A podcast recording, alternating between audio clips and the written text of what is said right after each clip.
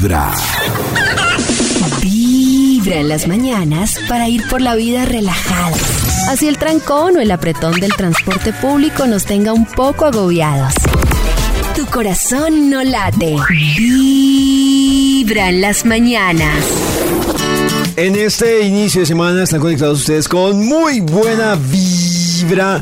Vamos a hablar de promedios. Y en promedio uno dirá si está ahí en lo normal o está saliendo en varias cosas. Les pongo un ejemplo. Ustedes en promedio, ¿cuántas veces hacen chichi al día? A ver si están. Te diría Uy. que mí se me unas olvida tres. tomar agua. Tres veces yo creo que hago chichi. ¿Al día? Sí. ¿Tres también. veces? Yo estoy Yo mal. No, yo, también. uy, yo estoy mal, yo soy muy mión. Yo también. Pues tomo Pero mucha es bien, agua, no. Pero Pues bien ser mión. No sé Dos. qué tan- Sí, bien, bien es Pero verdad. Nata, tú tomas agua, ¿no? Yo Ya no, ya no, pero cuando sí tomaba mucha agua, sí iba por ahí unas seis, yo creo. Ya me dieron ganas de Yo creo que sin tomar tanta agua, voy seis. ¿Sí? No, no. Por Ay, ahí, con razón mínimo. se le ve deshidratado, Mínimo. papito. No, cuando pero- me levanto, cuando en la mitad del programa, cuando termino Claro. el programa, eh, por ahí como hacia el mediodía, incluso más de seis, yo creería que Ah, las claro, ocho. más de seis. Por claro. diez. Sí. Pero ustedes toman Sí, cerveza es- en el trabajo o así no? Pero, pero David fue muy prudente. Ha- Hablemos, no pues cogerlo por si no por eh, médicamente. ¿Cuántas veces hacen popis? Popis. Una. Día de por medio. Una. ¿En serio? Una nomás. ¿Ya de por medio? Sí. ¿Y tú, Ya- cómo les ¿Pero uno no hace popis No. todos los días? No. Yo hago dos Claro. veces al día. En la mañana. Dos y en la ¿Dos veces, veces sí. al día? En la mañana. No, qué cagón. En la ¿Yo también? No. Claro, yo también creo que dos veces al día. Yo no. Gente saludable. Sí, gente saludable, dos No, veces era al día. Ya, Una vez al eso que dijo, ya se ve que cuatro. Tres, no, no tres. Dos por la mañana y una por la noche. Y ya vengo. Ya vengo. El único show de la radio donde tu corazón. El tema de hoy es hacer popis.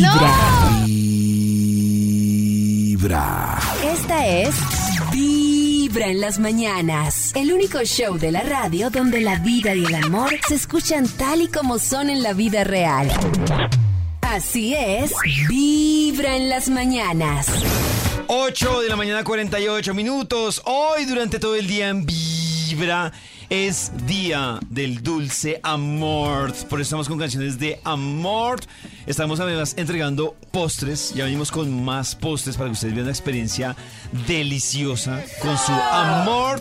Pero adicional, también hay que contarles que ayer en Revolución Mental, Karencita habló con un experto que ha vivido las mieles y las partes ácidas también. Eh, Me gustaba que él decía Oh. eso. Que él- Eso, el amor y el desamor, que ¿no? él- sí, que me gustó cuando él le dijo a Karen, cuando lo estaba escuchando, que él decía que a él el programa también le serviera para escucharse y a ver qué estaba haciendo bien y qué estaba mal. Y me pareció algo muy importante que me gustó que, que le dijo eh, eh, el invitado a Karencita. Y fue cuando le dijo que a veces saber qué tanto él está aplicando las cosas no es objetivo preguntárselo a él, sino a la esposa. Claro. a ver si la esposa dice, oye, este que viene a hablar aquí de esto, y si lo está haciendo o Debí decirle, a ver, pásemela, pásemela. Exacto. Que pase la esposa Qué buena del idea. ¿Qué más pasó en Revolución Mental ayer, Karencita? Me gustó mucho porque él le pega a uno una aterrizada. Ayer hablaba yo con una compañera de Radiopolis y me, a, a mí me gusta que me digan las cosas como suavecito, ¿no? Como, ay, no, todos somos amor, todo paz. Ya me decía que en cambio a ella le había encantado que le habían dicho así, póngase las pilas y despierte, mamita. Entonces, me parece que es importante. En estos días en particular, mm, digamos que es muy fácil entretenerse poniendo nuestra atención en esos fenómenos. Ajá, y básicamente lo que nosotros hacemos es empezar a generar resistencia al entorno, ¿no? A las Sí. personas. O sea, es como básicamente como niños chiquitos diciendo yo me quiero sentir bien y para sentirme bien necesito que se arregle el tráfico, que se arregle el clima, eh, ¿cierto? Que, mi, Que la- las personas llame, que que están a mi alrededor... sea así. eh, eh, que todo sea como yo quiero, ¿sí o no? Porque si no me en niego... a- pataleta, en pataleta. Exactamente. Me niego a tener un buen día. Y es muy chistoso porque además es como, como si, si uno le estuviera haciendo un favor a la gente de vivir bien. ¿no? O sea, es como si el berrinche le afectara a alguien distinto que a uno. Sí, y, sí. Y lo interesante es que en todos estos berrinches que hacemos todos, pues básicamente lo que se expresan son mecanismos inconscientes a través de los cuales nosotros tratamos de manipular. Y eso lo hemos aprendido desde chiquitos. Sí, sí, ¿no? sí. Entonces peleando o haciéndonos los pendejos o manipulando o volviéndonos dependientes o siendo inseguros o siendo demandantes o siendo competitivos o siendo narcisistas, realmente nuestra conducta no es más que esa programación que en algún momento usamos para tratar de compensar aquello que nosotros registramos como una amenaza en la vida. ¿no? Ajá, ajá. Entonces, de Como cuenta que modo nuestra la defensa, ¿no? Como que Exacto. me van a hacer, entonces yo aquí... como el vestido que yo me como puse. la coraza. Exacto. Entonces, haz de cuenta que un chiquito sentí que no me paraban muchas bolas, pero de pronto me di cuenta que no sé, que si yo era un niño difícil, que si yo no comía, que si yo no quería lo mismo que los demás, que si me echaba por ahí a hacer pataleta, pues de pronto O, mi o mamá que si me preguntaba qué complacía, pasaba, ¿no? O que si complacía me miraban O- también, ¿no? Esa también existe. O que si era un niño bueno, me miraban Eso. también. O que si yo no me dejaba, nadie iba a estar seguro. Entonces hay muchos mecanismos, hay muchos vestidos y, y nosotros empezamos a operar desde ahí. La parte complicada de esto es que nosotros confundimos el vestido con lo que somos. Ajá, Y eso es muy grave, porque cuando yo creo que yo soy así, pues básicamente lo primero que estoy declarando es que yo no puedo cambiar. Claro, es que el tema que él dice de responsabilizar todo afuera, todo afuera, y es que tú, y era muy chévere porque los oyentes hacían sus consultas, y había un oyente que decía, ¿no? Es que yo espero que él cambie, es que ya hemos llegado a acuerdos, es que él no cambia. Y yo creo que todos cuando llamábamos o consultábamos esperábamos que él dijera, no, pues es que es el colmo de él. Y él no, pues póngase las pilas, usted... Me pareció muy chévere esa, esa aterrizada que él le pega a uno de nadie va a cambiar. La única forma de que cambie la gente es porque quiere, nadie va a cambiar por nada más. Y entonces es porque pienso yo que tengo el poder de decir es que el otro está mal, es que lo voy a cambiar. Pues resulta que no. El amor es este concepto chimbo que nos hemos inventado a través del cual le exigimos al otro que se haga cargo de mis vacíos y de mis carencias. Es decir, si tú me amas, hazme sentir como yo quiero. Y para siempre me sentir como yo quiero, yo solamente pido una cosita simple y es que todo sea como a mí me gusta. Ahora, si nosotros lo verbalizáramos así, pues todo el mundo saldría a perderse, ¿no? Y ni pendejos claro. que fuéramos. Entonces, básicamente, lo que nosotros decimos, no, no es todo lo que yo quiero. Yo lo único que te pido es que hagas las cosas bien. Y nosotros confundimos el bien con como yo quiero. Y además le ponemos esta cereza. Yo te lo digo porque te amo y por tu bien. Porque además tenemos esta idea ignorante de pensar que Uy. sin saber qué es lo mejor para nosotros, podemos saber qué es lo mejor para el otro. Sí, Entonces, no solo mira Yo sé que es lo empezamos que a tú necesitas. Exacto. Yo sé que lo tienes que Claro. ser así. Es que tú no Entonces te tú das te tienes que cuenta. hacer cargo de mí. O sea, te tienes que hacer cargo de mis vacíos, de mi necesidad de sentirme importante, de mi autoestima, o de mis pataletas, o de mi mal genio, o de mis celos, o de mi inseguridad, o lo que sea que yo tenga. Tú tienes que cargar eso, ¿cierto? Para yo sentirme amado. Y aparte, eh, quiero informarte que yo soy una persona muy sabia. Entonces yo te voy a decir cómo tienes que vivir tú, porque yo tengo clarísimo que tú- todo lo que tú haces mal. ¿sí? Y esto un poco caricaturizado, es como vivimos todos y por eso Claro. Nuestras relaciones so- son un desastre. Ajá. Y tenemos un indicador que a mí me parece muy como muy confrontador y es cómo es posible y, y míralo y revísalo y le invito a la gente que nos está oyendo que lo piense. ¿Cómo es posible que precisamente con las personas que nosotros decimos o, o expresamos que hay más amor es con las que más problemas tenemos? Algo que me llama la atención, que creo que era, hace una nota de voz que le enviaron a, a Karencita, que hay una oyente que decía que ella le parecía el colmo porque estaba con un man y el man, digamos que estaba con ella, pero ella veía que era como medio coqueto en redes sociales. Ah, Uy. sí, sí, sí. Y entonces ella, ella hacía el reclamo y me parece interesante la reflexión del man porque es que el tema es...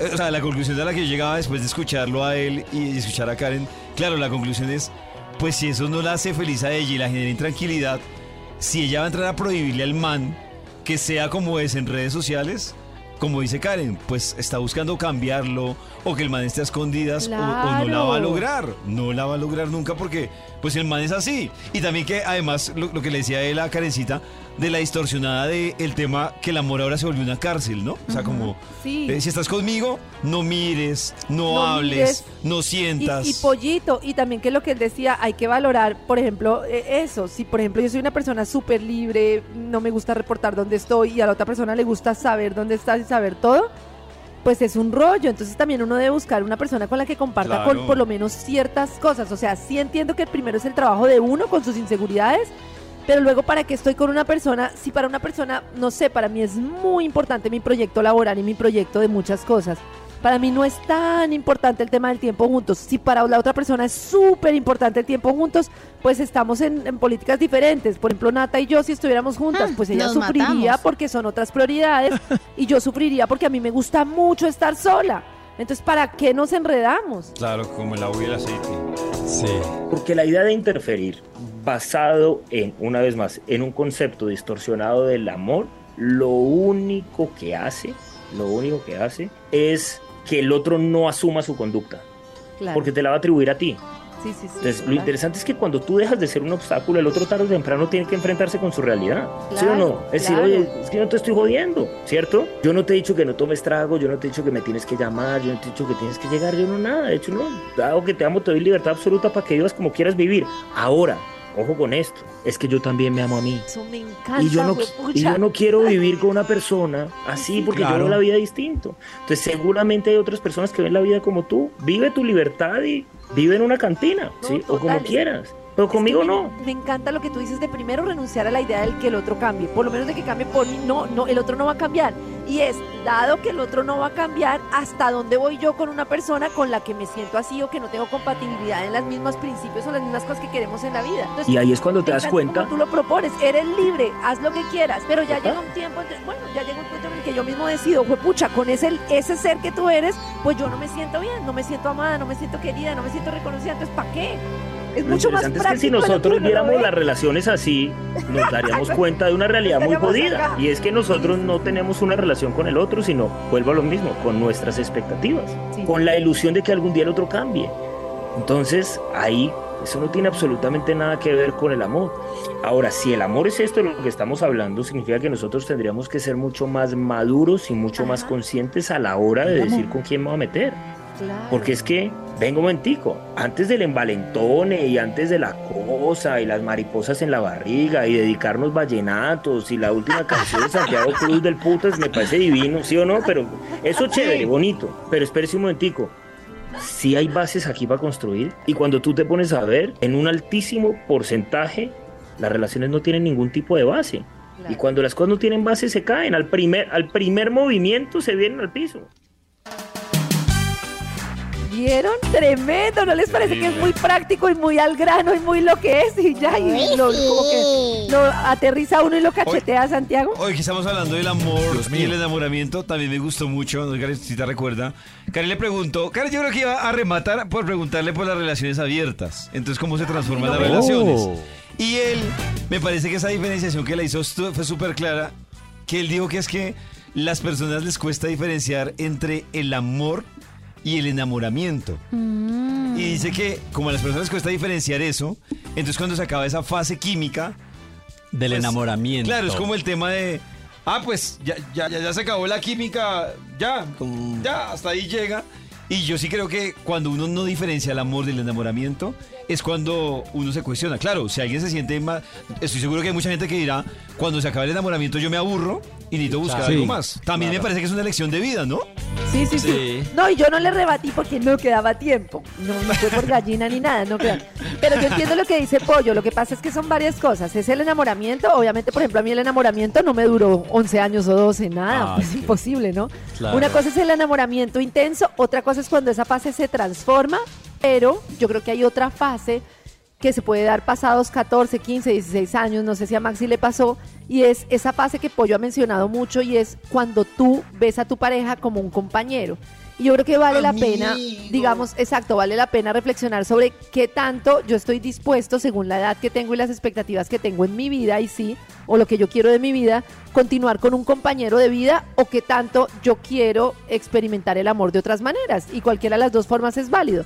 Pero Sí. no es, yo no creo que a los 15 años se trate tanto de que el enamoramiento, yo creo que, mm, por ejemplo, a mí el amor se me transformó y fue, mm, ha sido como políticas de amor muy bonitas por mucho tiempo.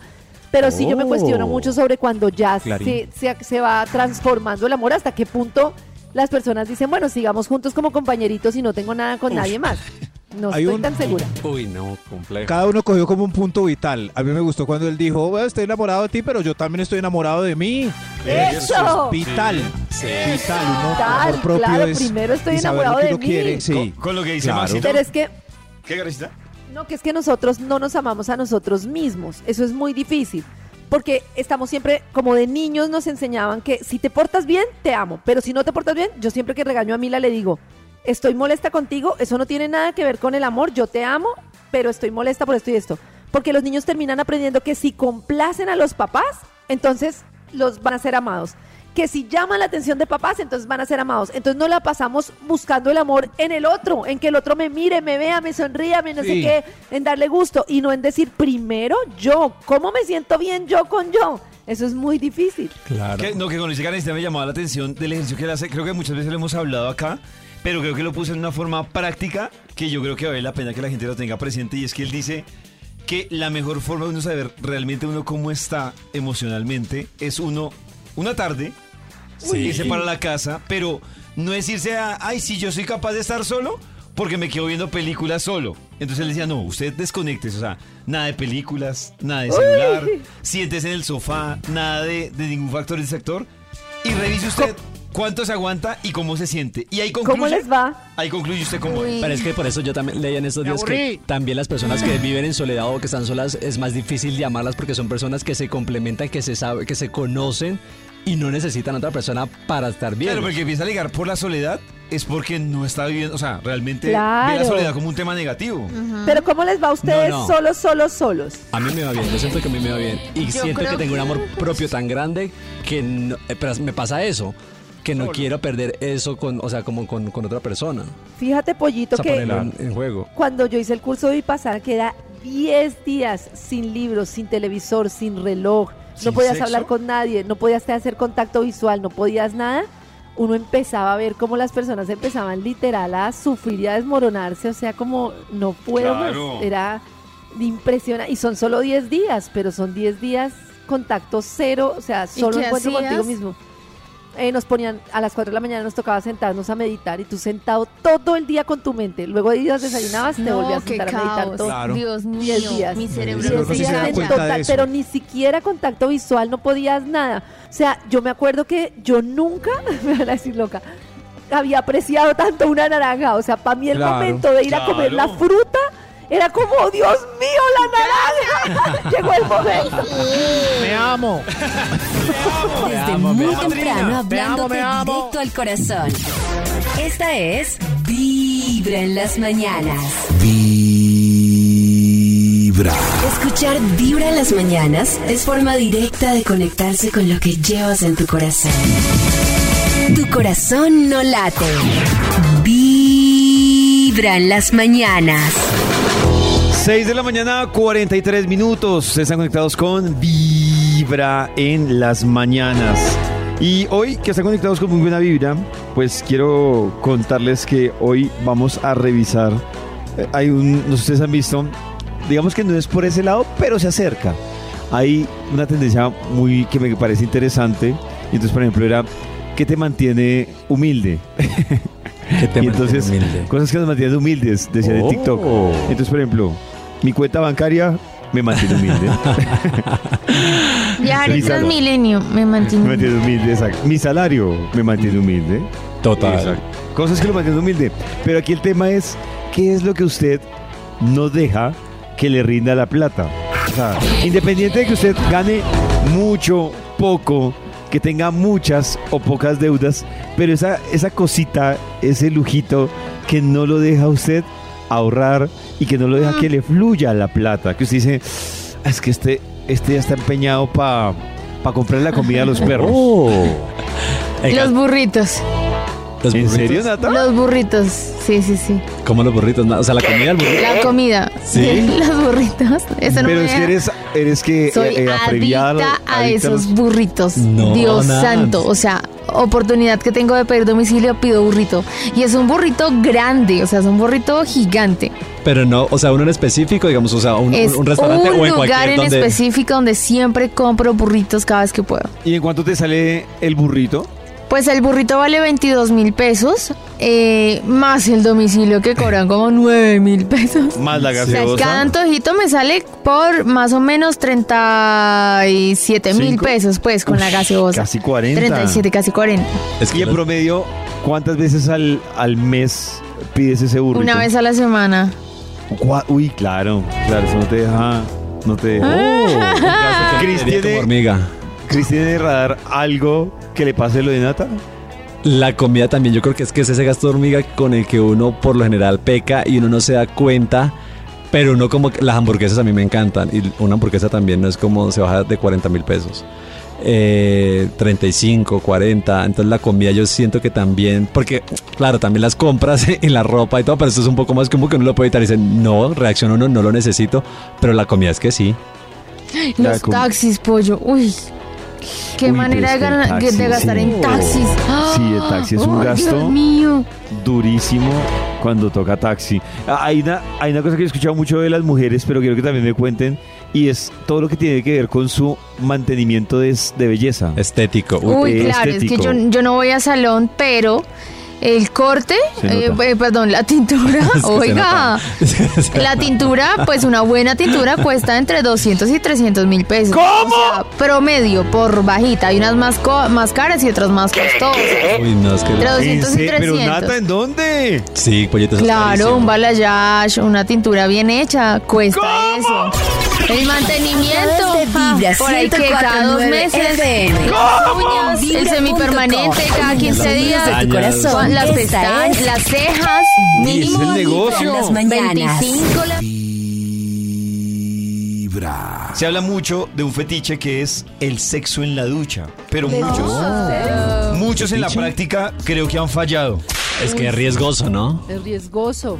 ¿Qué hacemos para no fallar? Una de las recomendaciones que hacen es primero que la sentada y de todo es muy incómoda, intentar hacerlo de pie como sea. Y es como darse la vuelta para que sea por la parte trasera, o sea, por la parte trasera me imagino que no están diciendo que por esa parte, sino Por llegar por detrás, Ajá. de tal manera que la persona que está adelante pueda agacharse para que se pueda coordinar.